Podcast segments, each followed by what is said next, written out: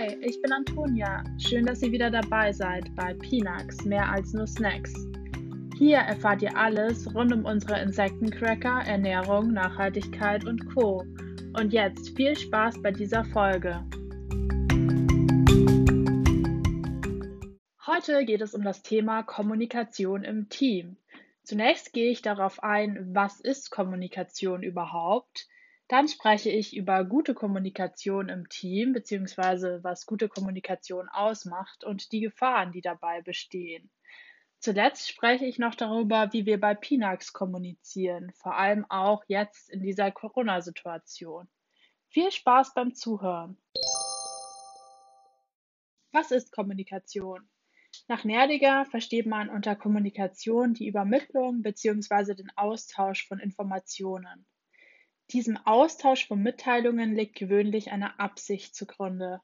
Dabei gibt es unterschiedliche Formen der Kommunikation. Da wäre die mündliche Kommunikation, die schriftliche Kommunikation, aber auch die nonverbale Kommunikation, worunter Mimik, Gestik und Körperhaltung fallen, und die paraverbale Kommunikation, die Modulation der Stimme. Nonverbale Verhaltensweisen haben dabei unterschiedliche Funktionen. Diese reichen von der Darstellung persönlicher Attribute über die Ausübung sozialer Kontrolle und Etablierung von Hierarchie, die Förderung sozialer Funktionen, die Förderung qualitativ hochwertiger Beziehungen bis hin zu Emotionsausdruck. Es gibt ein sehr berühmtes Kommunikationsmodell, nämlich das Sender-Empfänger-Modell nach Nerdinger.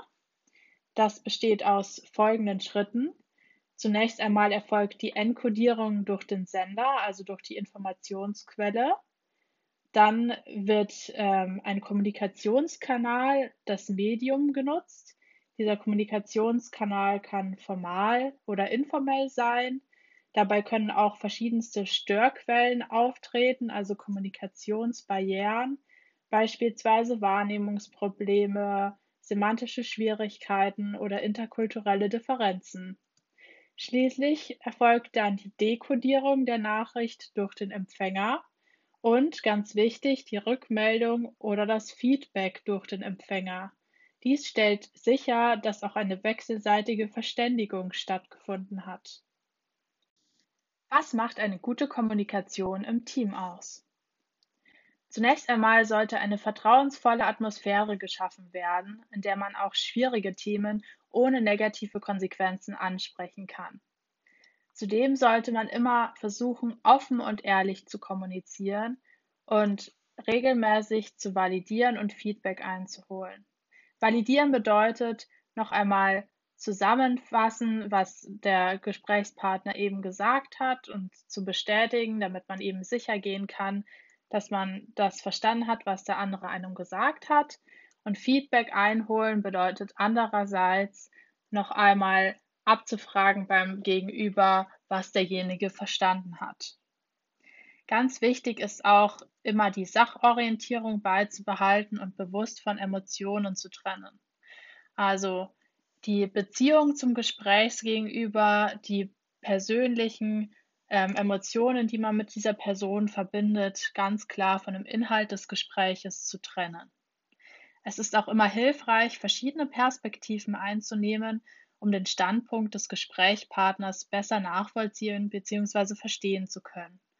Und ein letzter grundlegender und vielleicht sehr einfacher Tipp, aber immer sehr wirksam, zu versuchen, klar und verständlich zu kommunizieren, also keine wichtigen Details im Gespräch zu verschweigen.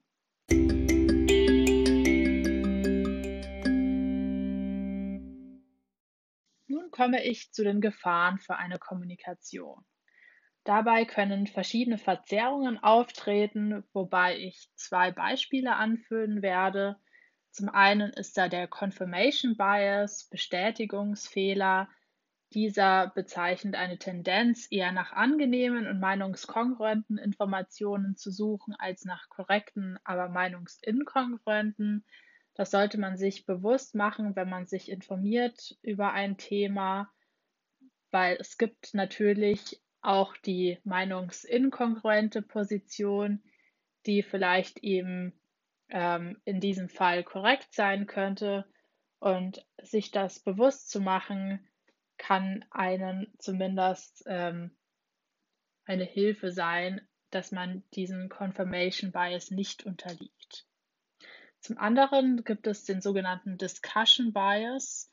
Dabei geht es darum, dass Entscheidungsgruppen sich in ihrer Diskussion auf Informationen fokussieren, die der gesamten Gruppe bekannt sind, anstatt auf Informationen, die nur einzelne Gruppenmitglieder bekannt sind. Wenn man das also übertragen will auf eine Kommunikationssituation im Team, sollte man zunächst einmal einen Überblick über die verschiedensten Informationen zu dem Thema geben. Dabei kann vielleicht jeder, äh, jedes Gruppenmitglied ihre Gedanken zu dem Thema äußern und dadurch kann man diesen Discussion Bias auch bewusst vermeiden. Abschließend geht es jetzt noch um die Kommunikation hier bei Pinax. Generell ist Transparenz ja ein wichtiger Grundpfeiler unserer Philosophie. Es gibt zum einen die interne Kommunikation, die findet jetzt in Corona-Zeiten natürlich äh, in erster Linie digital statt. Dabei nutzen wir äh, zur Chat-Kommunikation Slack, zur Projektorganisation, Projektmanagement das Tool Trello, natürlich auch ähm, oft Videocalls. Äh, da haben wir jede Woche ein wöchentliches Videocall. Da geht es darum, woran wir gerade arbeiten, äh, Aktualisierungen, die jeder von uns gibt, wichtige Dinge, die anstehen. Da organisieren wir uns im Team so ein wenig und dann machen wir noch ab und zu sogenannte Dailies, also kurze Gespräche im Team, ähm, in der Regel äh, Telefongespräche. Da sprechen wir darüber, was steht heute an, wobei brauchen wir Unterstützung. Diese Dailies, die dauern in der Regel bis zu 15 Minuten und unsere wöchentlichen Videocalls 30 Minuten bis eine Stunde. Und das läuft dann ganz gut. Aber zur Kommunikation gehört ja auch noch die informelle Kommunikation, nicht nur die formale, wie wir gehört haben. Und äh, bei der informellen Kommunikation, die versuchen wir trotz Corona aufrechtzuerhalten, indem wir monatlich einen Spieleabend veranstalten, digital. Und dabei treffen wir uns dann eben digital und spielen ähm, Online-Spiele, zum Beispiel Stadtland Fluss oder ähm, Wer bin ich, solche Dinge.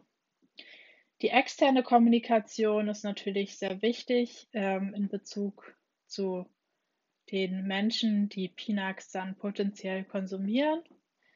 Ähm, dabei läuft die Kommunikation vorwiegend über Social Media ab.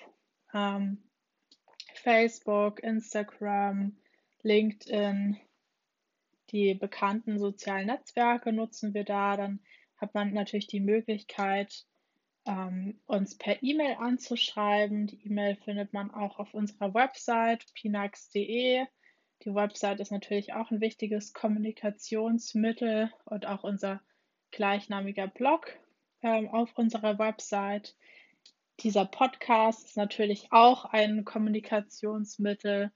Ansonsten versuchen wir auch bei wichtigen Wettbewerben in der Start-up oder Food-Branche präsent zu sein. Und ähm, ja, die Crowdfunding-Kampagne im Herbst 2020 war natürlich auch ein wichtiges Kommunikationsevent.